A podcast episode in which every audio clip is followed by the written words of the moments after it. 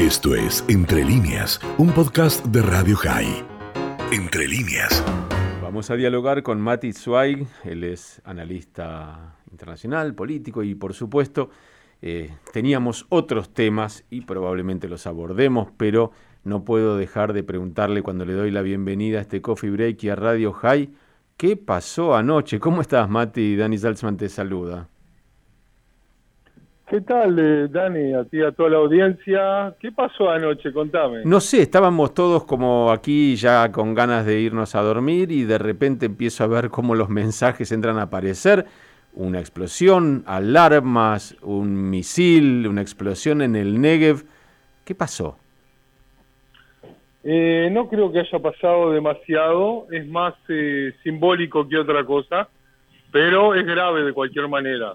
O sea, Israel eh, en su lucha constante contra eh, el basamiento de fuerzas extranjeras eh, contrarias a Israel en la frontera norte, o sea, gente del Hezbollah y las milicias iraníes que están ayudando al régimen de Assad y a sí mismas y a estar cerca de la frontera con Israel cada vez que puede y que a veces sale a la luz y a veces no, que se hacen distintos ataques en distintos lugares en Siria. Entonces, esta vez decidieron, aparentemente por orden de arriba desde Irán, y esperemos que no más arriba, eh, probar a ver qué pasa si tiran un misil del más largo alcance hacia el sur de Israel, caiga donde caiga. Y fue lo que pasó. Eh, por supuesto, en forma general, apuntaron a que sea cerca del centro nuclear de Dimona. Eh, no pasó absolutamente nada pero eh, lo que sucedió es que es un cambio de política, alguien está tratando de calentar las cosas desde el punto de vista de las reacciones que se dan desde Siria ante los ataques de Israel, y eso por supuesto preocupa al sistema militar y, a la clase política israelí, por supuesto, pero no, no más de eso por ahora. Ahora, Mati, vamos, vamos a hablar de, de algo técnico a lo mejor, pero estamos acostumbrados a ver cómo los sistemas de defensa, por lo menos en lo que refiere a los misiles que salen desde Gaza, funciona bastante bien. ¿Es normal que un misil viaje desde Siria hasta el Negev, unos 300 kilómetros, sin que se haya podido interceptar? Sí, no. Eh, desde el punto de vista de... Hay distintos tipos de misiles, hay distintos tipos de intercepciones y hay distintos tipos eh, también de defensas de Israel, que no es solo cúpula de hierro, es el Davis Thing y un montón de cosas más que dan varias capas de defensa. En este caso no, no se interceptó o no se quiso interceptar de la misma manera que cuando se tiran muchísimos misiles desde Gaza, no se gasta dinero en bajarlos a todos cuando se ve que alguno va a caer en medio del desierto, en medio de un lugar despoblado, porque si no, eh, como se dice en buen criollo, se gasta pólvora en chimango. Entonces, eh, no quiero decir que eso es lo que haya pasado ahora, quien tiene que investigar las cosas las está investigando y me imagino que van a tomar sus precauciones para que una cosa así no vuelva a pasar. Bien, eh, la pregunta que surge de esto es, Israel contestó este disparo en Siria. ¿Hay alguna posibilidad de que esto escale y que en algún momento Israel tenga que decidir eh, un ataque que involucre directamente a Irán. Lo digo porque por el momento la guerra está puesta en otros lugares, en los barcos, en, eh, en, las cuestiones de, digamos, de espionaje o de, o de equipos eh, de inteligencia, pero no se ha por, por el momento visto ni que Irán ni que Israel intenten un ataque directo. Irán no atacó directamente tampoco en este momento. Es decir, mandó a tirar, como se ha hecho ¿no? un par de veces también, hacia la zona del Golán y del Germón, etcétera, y esta vez intentaron un poco más. Yo me imagino que también, o sea, sin saber exactamente cada detalle, habrá sido mm, una toma de decisiones al ver que una vez más Israel atacó, pero como ahora están cerca de sentarse a las negociaciones con Estados Unidos, vamos a subir un poquito la reacción a ver qué es lo que sucede, hasta dónde se puede estirar el hilo.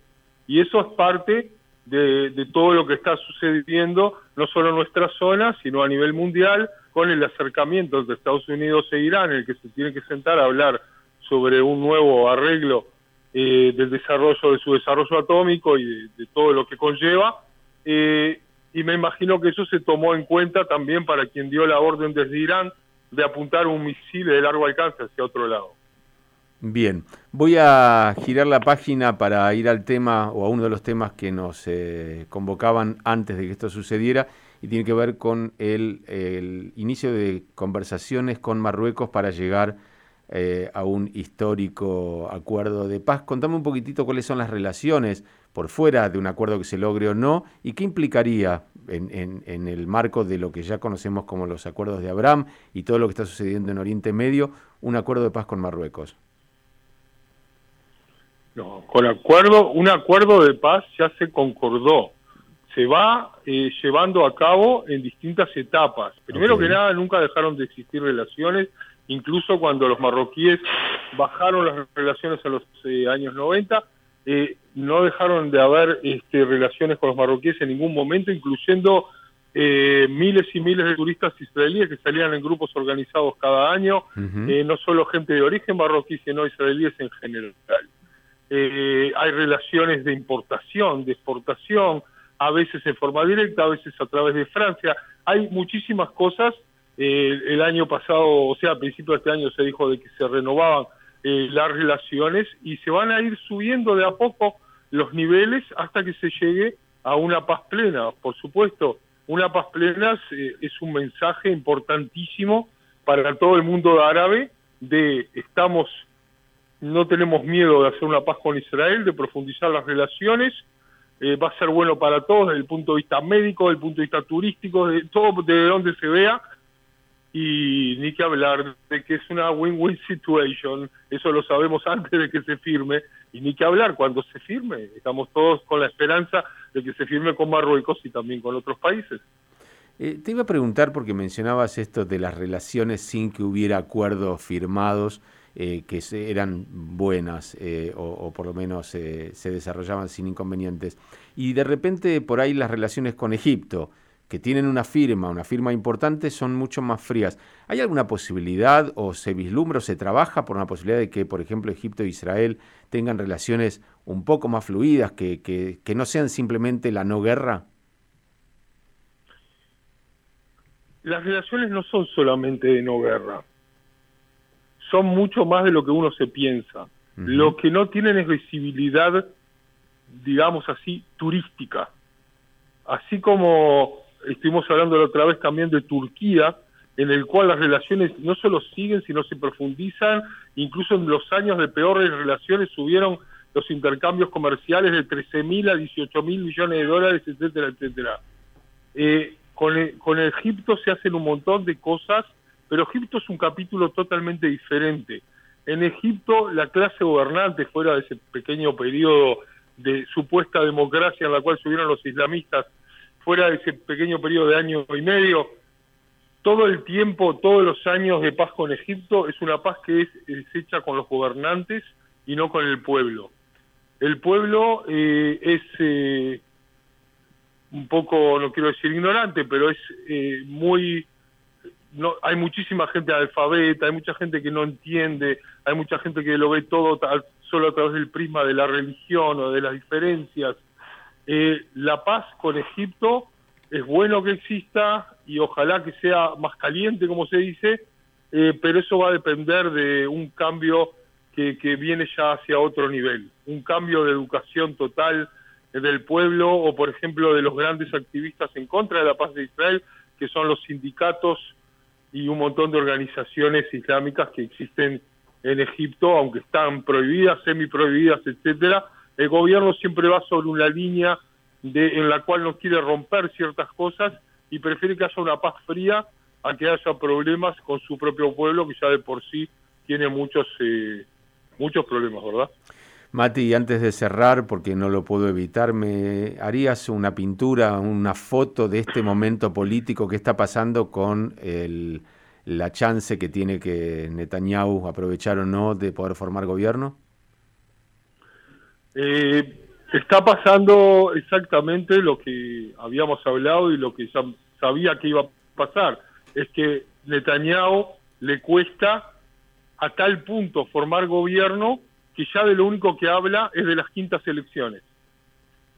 Y porque, o sea, él vive en, un, en, este momento en una frustración constante en la cual eh, Bennett le dice sí voy contigo, pero bueno, vamos a traer a fulano y a Mengano al otro, los otros dicen que no, porque aunque venga Bennett no viene Ram, y si va Ram le dice que sí, pero que no. De cualquier manera está sucediendo lo que sabíamos que iba a suceder, no iba a poder hacer gobierno, ahora está haciendo distintos trucos para ver si puede cambiar algo y llamar a unas quintas elecciones, pero rápidas y solo para elección del primer ministro, como si alguien lo, realmente va a consentir en algo así, podrían consentir en el futuro, no en este momento.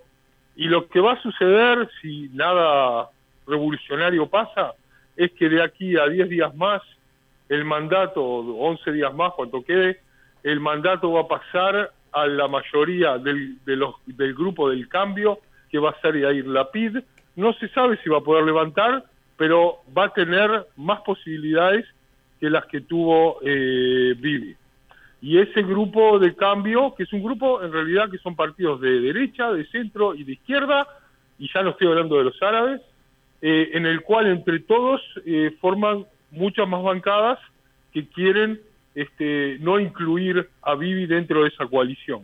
Cuando digo no incluir a Bibi, quiere decir que puede ser que en una primera etapa no se incluyan partidos, por ejemplo, los religiosos, o por ejemplo Mérez incluso, pero sí en una segunda etapa en la cual ya haya un gobierno conformado sin el Likud que va a ir a la oposición.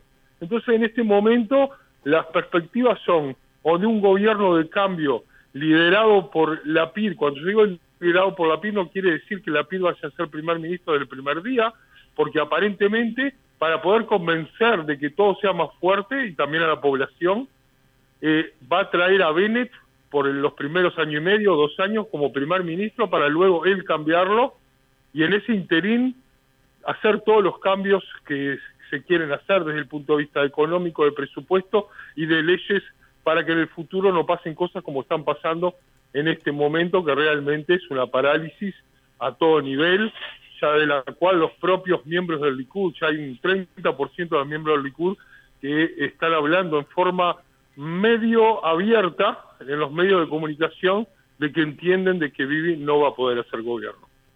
¿Hasta cuándo tiene Netanyahu el tiempo para formar el gobierno? O sea, creo, que son 11 días más o 10 días más. ¿eh? Se le termina y, el, el presidente le tiene que dar al segundo que sí pueda, que tenga posibilidades de levantar un gobierno.